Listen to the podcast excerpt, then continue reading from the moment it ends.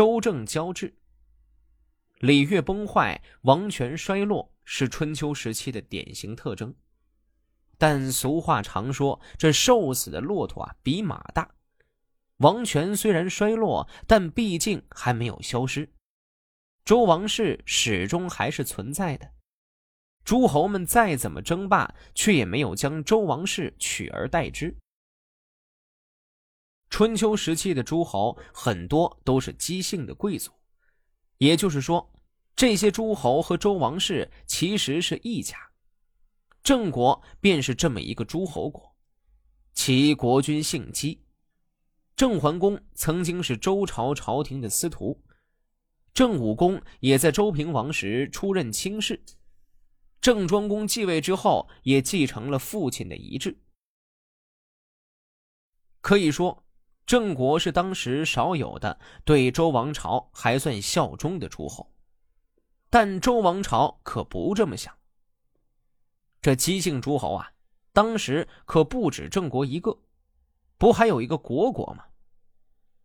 周王室越想就越觉得是那么回事光有一个郑国可不行。国国也要拉拢起来。周王室这拉拢的方法很是简单粗暴，这效果呀也是立竿见影。具体方法就是把原先郑庄公的权力分给国公一些，这样一来，两者之间不就平衡了吗？周王室也能多个辅臣。要说。这周王室走到如今这个地步啊，实在是让人唏嘘。郑庄公虽然表面效忠，却暗地里挑衅。周王室为了挽尊，只能向其他的诸侯求助。周平王分权给国公，郑庄公就不干了。于是，一个姬姓诸侯和一个姬姓君王，为了挽救那点可怜的信任，决定相互交换质子。周王室堕落至此，实在是可悲可叹。这乱世春秋，强者为尊，哪还有什么君臣礼仪呀？所谓君不君，臣不臣，正是如此。郑武公、庄公父子先后任周平王执政大臣，平王又兼用国公，分掌朝政。庄公怨恨平王，平王说。没有这事，因此周王朝和郑国交换人质。周平王的儿子王子胡去郑国为人质，郑庄公的儿子公子乎往周王朝为人质。平王去世，周王朝打算把国政全部交给国公。四月，郑祭祖领兵割取周畿内小国温地的麦子，秋天又割取成周的谷子。周王朝和郑国。结下了怨仇。君子说：“诚信不发自内心，交换人质也没有益处。若能相知相谅，真心诚意的行事，又据理智加以约束，即使没有人质，谁又能离间？假若真有诚信，那山沟池塘的野草、四叶菜。”白蒿、水草以及聚集水面的藻类等野菜，方筐、圆筐、有足无足的烹饪器等器具，甚至路上大大小小的积水流水，都可以敬献鬼神，供奉王公。何况君子建立两国的信赖，按照礼仪行事，又何必用人质？诗经国风有采繁采平大雅，有行伟动拙，这四篇诗都是表明忠实和信赖的道理的。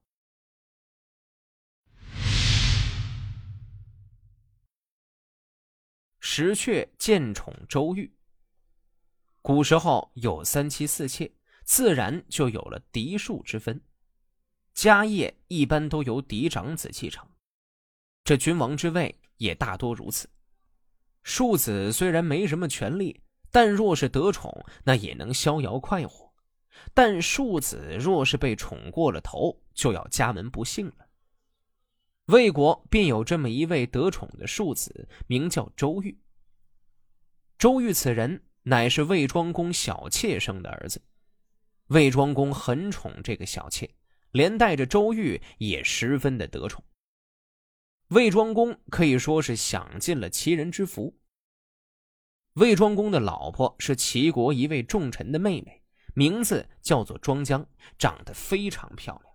后来。还从陈国娶了个二老婆。可惜的是啊，这两个人都没能生个儿子，倒是陈国这个二老婆的陪嫁妹妹生了个儿子。魏庄公却独宠周瑜一人。周瑜骄奢淫逸，为非作歹，对国家军事想插一脚，魏庄公也随他去。眼看着这么下去要出事了，石阙看不下去了。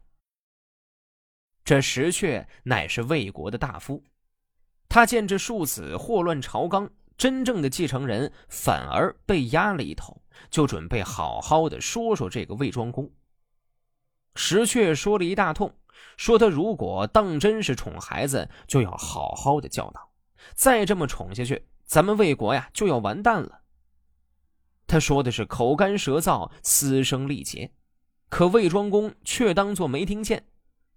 最后果不其然，后来桓公继位后不久，周瑜就杀了桓公，自立为王了。魏庄公娶了齐太子得臣的胞妹，他后来被称为庄姜。庄姜很美丽，却没有儿子。魏国人为他写了《硕人》这首诗。庄公又娶了陈国女子，他后来被称为厉归。厉归生了孝伯，他自己很早就死了。厉归的同父妹妹戴归生了桓公，庄姜把他认作自己的儿子。公子周瑜是庄公宠爱的姬妾所生，受宠而且喜欢玩弄武器。庄公不禁止，庄姜厌恶他。石阙劝庄公说：“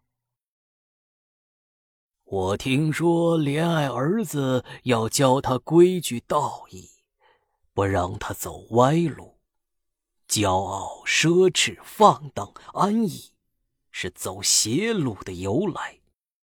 四种恶习的发生，是由于过分的宠爱、过多的俸禄。如果您打算立周瑜为太子，就定下来；如果还没有，纵容他，就会一步步酿成祸乱。被宠爱却不骄横，骄横却安于地位下降，地位下降却不怨恨，怨恨却能克制自己的这样的人是极少的，而且卑贱妨害高贵，年少亲临年长，疏远代替亲近，新人压制旧人，弱小欺侮强大。淫邪破坏道义，这六种是对礼义的违逆。国君仁义，臣下奉行，父亲慈善，儿子孝顺，兄长友爱，弟弟敬重，这六种是对义理的顺从。抛弃六种顺从，效法六种违逆，这就会加快祸乱的到来。作为百姓的君主，应务必消除祸乱。现在反而加速祸乱的到来，恐怕不可以吧？庄公不听。石阙的儿子石厚和周瑜来往密切，石阙禁止他，石厚不听。庄公死后，桓公继位，石阙就告老退休了。